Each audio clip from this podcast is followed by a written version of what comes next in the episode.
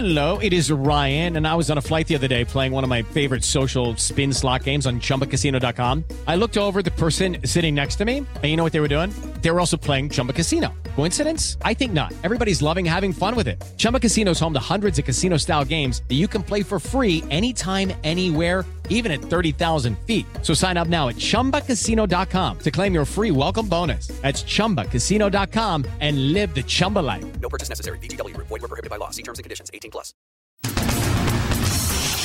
Jovem Pan Top News. As principais notícias do dia para você. Olá, aqui é Paulo Edson Fiore e estas são as principais notícias de hoje. Ações de estatais despencam após primeiras medidas do governo Lula. A decisão de revogar processos de privatização de oito estatais fez com que a Petrobras perdesse 22 bilhões e 700 milhões de reais em valor de mercado e o Banco do Brasil 4 bilhões e 200 milhões de reais. Os papéis da petroleira caíram 6,67% e as ações do BB recuaram 4,23%. O principal indicador da B3, o Ibovespa, fechou em baixa de 3,06% aos 106.376,02 pontos. Já o dólar subiu 1,47% e encerrou o dia cotado a R$ 5,00 e 36 centavos. No primeiro dia de governo, Lula recebeu líderes estrangeiros e ouviu promessas de retomada de diálogos. Entre os que se reuniram com o petista estão o rei da Espanha, Felipe VI, o presidente chileno Gabriel Boric, o da Argentina, Alberto Fernandes, e o de Portugal, Marcelo Rebelo de Souza, para quem o Brasil faz muita falta no cenário internacional. Uma crítica velada à gestão de Jair Bolsonaro.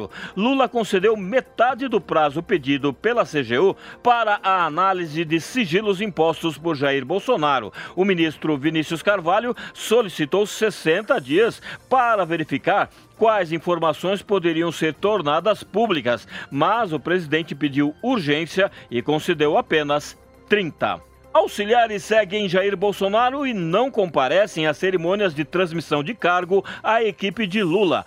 Dos 16 ministros que tomaram posse, apenas Mauro Vieira, das Relações Exteriores, contou com a presença do antecessor Carlos França. E o brigadeiro Batista Júnior transferiu o comando da FAB para Marcelo Cantz Damasceno. Fernando Haddad reconheceu que a equipe econômica fica isolada com a posição contrária à manutenção de isenções fiscais fiscais. O novo ministro da Fazenda e auxiliares queriam a volta dos impostos sobre os combustíveis, como forma de aumentar a arrecadação, mas prevaleceu a posição da ala política diante do risco de manifestações contra o governo. A cantora Margarete Menezes assumiu o Ministério da Cultura e criticou Jair Bolsonaro. Em cerimônia no Museu Nacional da República, Margarete destacou a diversidade brasileira e falou da necessidade de reconstrução da pasta, cuja extinção, nas palavras dela, trouxe muita dor. Marina Silva tomou posse e cancelou o ato de Ricardo Salles, que tirava poder de fiscais sobre multas do Ibama.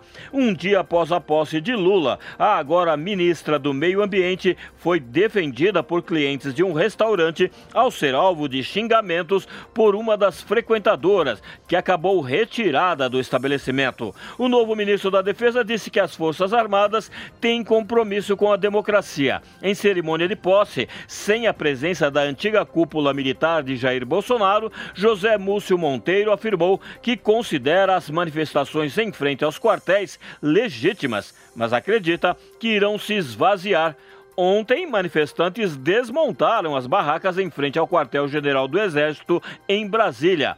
Um dia após a posse de Lula, os últimos que resistiam no acampamento, instalado em protesto contra o resultado da eleição, embarcaram em ônibus fretados para retornar aos estados de origem.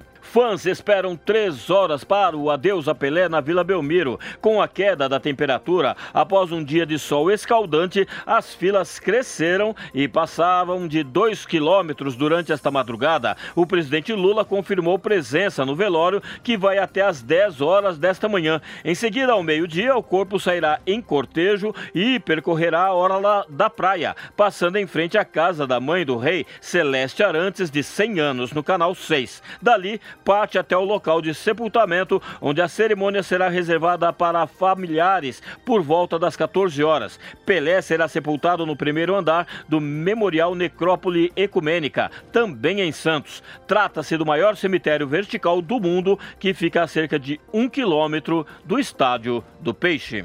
Anvisa aprova a primeira injeção semanal para tratamento da obesidade, a semaglutida, que já era usada para tratar diabetes tipo 2, mas em dosagem menor, pode fazer com que pacientes percam em média 15% do peso corporal em pouco mais de um ano. O tratamento com a caneta de semaglutida, com dosagem de 2,4 miligramas, já recebeu aval em países como Estados Unidos e Canadá e deve ser feito com supervisão médica. A semaglutida consiste em um hormônio que sinaliza ao cérebro a sensação de saciedade. A aplicação subcutânea ocorre uma vez por semana e já é testada por pesquisas científicas. A farmacêutica dinamarquesa Novo Nordisk, que comercializa o produto, solicitou no fim de 2021 o uso da caneta Anvisa para tratar a obesidade no Brasil. E o pedido agora foi aprovado, mas ainda não há previsão de quando irá chegar ao país